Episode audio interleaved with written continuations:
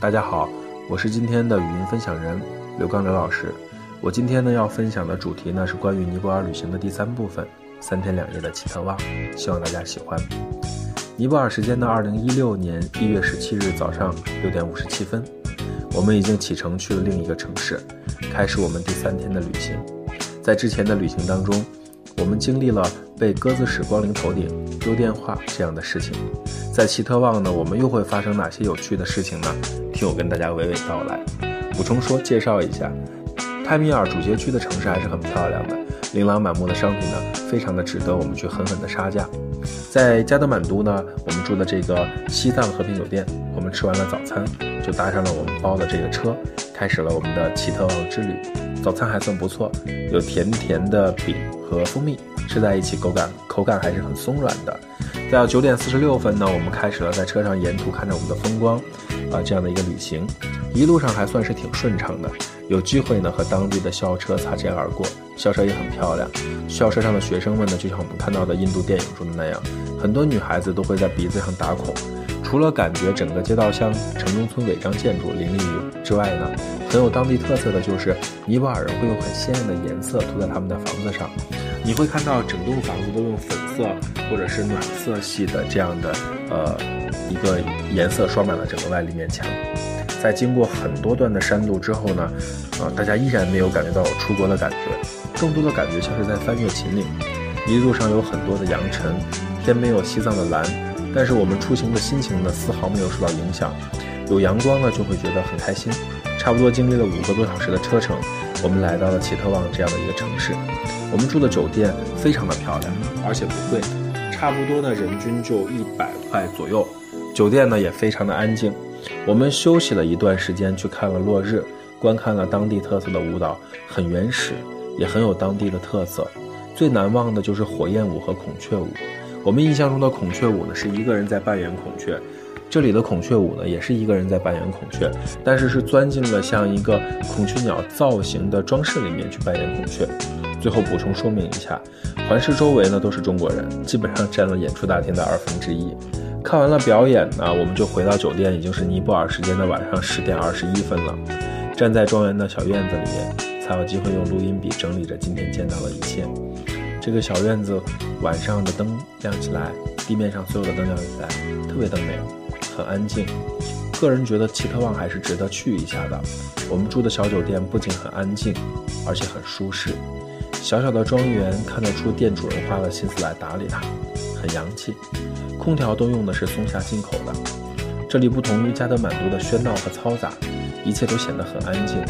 我们个人都住在，每个人都住在这种独立的二层的小洋楼里面，很适合拖家带口的来住上一段时间。这个地方呢，改善了我对尼泊尔整个的印象。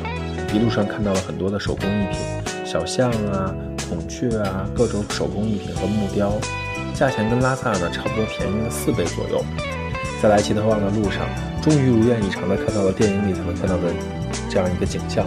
真的有有很多人头上顶着东西在路上行走，汽车上也真的有很多的人坐在车顶或者扒着车门，整个身子露在外面，然后汽车在开。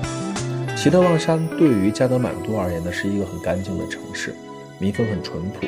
在加德满都的时候呢，有小朋友过来问我要巧克力和糖果，我给了他一个小小的巧克力，他特别的高兴，还和同伴一起分享。这样的故事是不是特别的棒呢？当然，这不是全部，还有另外一个。在回到酒店的路上呢，又遇到了一个小乞丐问我要巧克力，我给了他一块，他紧接着就问我要钱，我说 No money，只有吃的。这个小乞丐不依不饶的，出租车司机都快开不下去了。冲我说：“这些孩子是不会满足的。”奇特旺就没有发生过这样的事情。那在奇特旺的旅行当中呢，也会有很多小的摩擦，比如说团队中有小伙伴生气不理我们，自己回酒店了；也有小伙伴把导游惹生气了。说到导游，我们的这个导游呢会说一点点的汉语，英语呢也说的跟印度语一样，自己给自己起了一个很响亮的中文名字，叫做阿信。据他的描述呢，在这场大地震之后的他的家乡也被破坏了。他拿着身上仅有的两百块钱，给很多的小朋友和无家可归的人买食物，因为有太多的人受灾了，他想着能帮一点就帮一点。等我们回到中国之后呢，刚好赶上了春节，我们这个导游呢还通过微信热情地邀请我们参加他妹妹的婚礼，很热情，并对我说和我保持很好的联系，希望我们有很好的关系，在去尼泊尔的时候会给我们很多很多的 discount。站在院子里头呢，抬头还是能看到很多星光的。我和曲展呢拿着手机站在楼顶，对照着漫天星空，在认星座。我只是蛇夫座说：“快看，这是天蝎座。”现在回想起来也是醉了。尼泊尔时间二零一六年一月十八日早上七点十分，我们要去丛林漫步，内容包括呢骑大象、坐独木舟等等。第一项呢就是独木舟，八点四十二分，我们开始搭乘独木舟，感觉还是很复古的，也很原始。据导游介绍说呢，说独木舟是把一棵参天的大树掏空，然后用一棵参天的树造成的。要一边挖空它，一边给它做定型，两到三年才能够做成。我们全部上了船之后呢，基本上河面离我们的船边就不到十五厘米或十厘米的样子了。导游提醒我们全程都不要说话，以免打扰到了野生动物。看着特别肥的鳄鱼在我们身边游来游去，还真的是没有一个人在说话。毕竟船吃水很深，万一被鳄鱼吃了，岂不是很可悲？这个时候，我们充分感受到了，人也就是在自然界里面。微小的存在，这也是我第一次这么近距离的去接触鳄鱼。如果大家参与尼泊尔的游学，我强烈建议大家一定要感受一下这里的大自然，你会有种和大自然共同生存的这样的一种感觉。你会发现你想要的很简单，你真的在和自然有做对话的感觉。由于我坐在船的最尾部，少公呢不时的用英语提醒我去看这种各种各样的野生动物，除了呃也可呃什么犀牛宝宝、犀牛妈妈。呃，之外呢，也看到了很多别的动物。不要问我为什么没有犀牛爸爸，因为我也不知道。沿途呢，还看到很多的小动物，像梅花鹿啊、孔雀啊。我们都觉得这个犀牛妈妈和犀牛宝宝不像是野生的，看起来更像是被放在这个呃国家野生公园的。当然，这个比秦岭野生公园的动物呢，到底还是要呃不一样一些，因为可能因为国国家也不一样啊。一个不小心的看到了梅花鹿，头上的角很长，感觉像是国王的样子。很傲慢地看着我们，悠闲地在喝着水。后来呢，我们参观了一个大象训练基地，还有一个大象的博物馆，看到了很多很多的大象，有的看起来很小，有的看起来脾气也不是很好。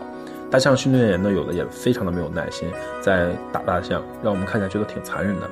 我们骑的那只大象很乖，基本上我们一路上还是很平稳的，呃，坐着这个大象，看到了很多的野生风光。但是巴图同学他们骑的那只大象好像生病了，一路上不停的在拉便便，也在不停的到处乱走，哪里树枝多，哪里有高低不平的路，哪里容易把让他们觉得容易被撞到，哪里就有巴图他们骑的那只大象。这个大象的主人呢，为此打了大象很多次，听这个大象的叫声，心里还挺不是滋味的。我们骑着的大象一路上被主人用小竹竿轻轻地敲了一下脑袋，呃。为此呢，结束了骑大象的旅程的时候呢，我还专门给大象主人多给了一百卢比，就是六块多的小费，因为我没有办法让他不打大象，但至少我希望他可以对大象，呃，友善一点。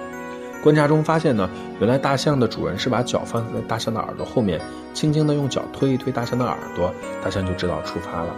骑大象的时候很遗憾的就是没有看到老虎，呃，据那个小伙伴们说，他们骑的那只大象因为由于在生病的关系，接近到那个靠近老虎的。呃，生活的那一区就开始不停的在发抖。在丛林徒步的时候呢，导游带着我们，导游带着我们一行一行人呢，走到了这个丛林深处，突然有种跟着巴图去冒险的感觉。四周没有什么参照的东西，你觉得都一样。再加上导游告诉我们可能会遇到鳄鱼啊、老虎啊什么的，感觉还是很挺挺可怕的。其实看到最多的呢，就是梅花鹿和猴子了，还有。很多很多很多的白羽白蚁穴，特别的多，然后呃，感觉建得像一个那个巨大的这个这个家族和集团似的，啊，不过感觉还是挺酷的，因为这是第一次看到这么多的一些不一样的感受。结束了我们的丛林探险呢，就回到了我们的酒店住的酒店。这个时候呢，看看我们酒店上方的天，觉得特别特别的好，看着蓝天白云。加上酒店覆盖的 Wi WiFi 呢，就不由得想要去发朋友圈，和大家天南海北的吹着各种各样的事情，也想着呢，会不会有机会我们做成一个海外学校的故事？这就是一个奇特旺的故事，这就是一个美丽的奇特旺，让我们和大自然相处的美好的地方，也是允许我可以做梦的地方。今天的语音分享呢，到这里就结束了。虽然内容相对会简短，但我们会在最后一期的时候呢，分享一个非常棒的故事给大家，触动大家去体会。那也希望我们的分享呢，持续的得到大家的关注。下个月呢，就是尼泊尔著名的这个撒红节的时间了。因为时间的关系呢，我们还在筹划，看要不要带着大家去尼泊尔参与一下这样一个有趣的撒红节。当然，还要看各方面的一些情况的配合。那也希望通过我们的介绍，让这个国家变得不那么神秘，让我们对这个国家和我们自身的一些体会和成长结合在一起，帮助我们更好的去享受生命，热爱生活。最后呢，就像我们说的那样，不管你在哪里，世界和我陪伴着你。今天的分享到这里就结束了，谢谢大家。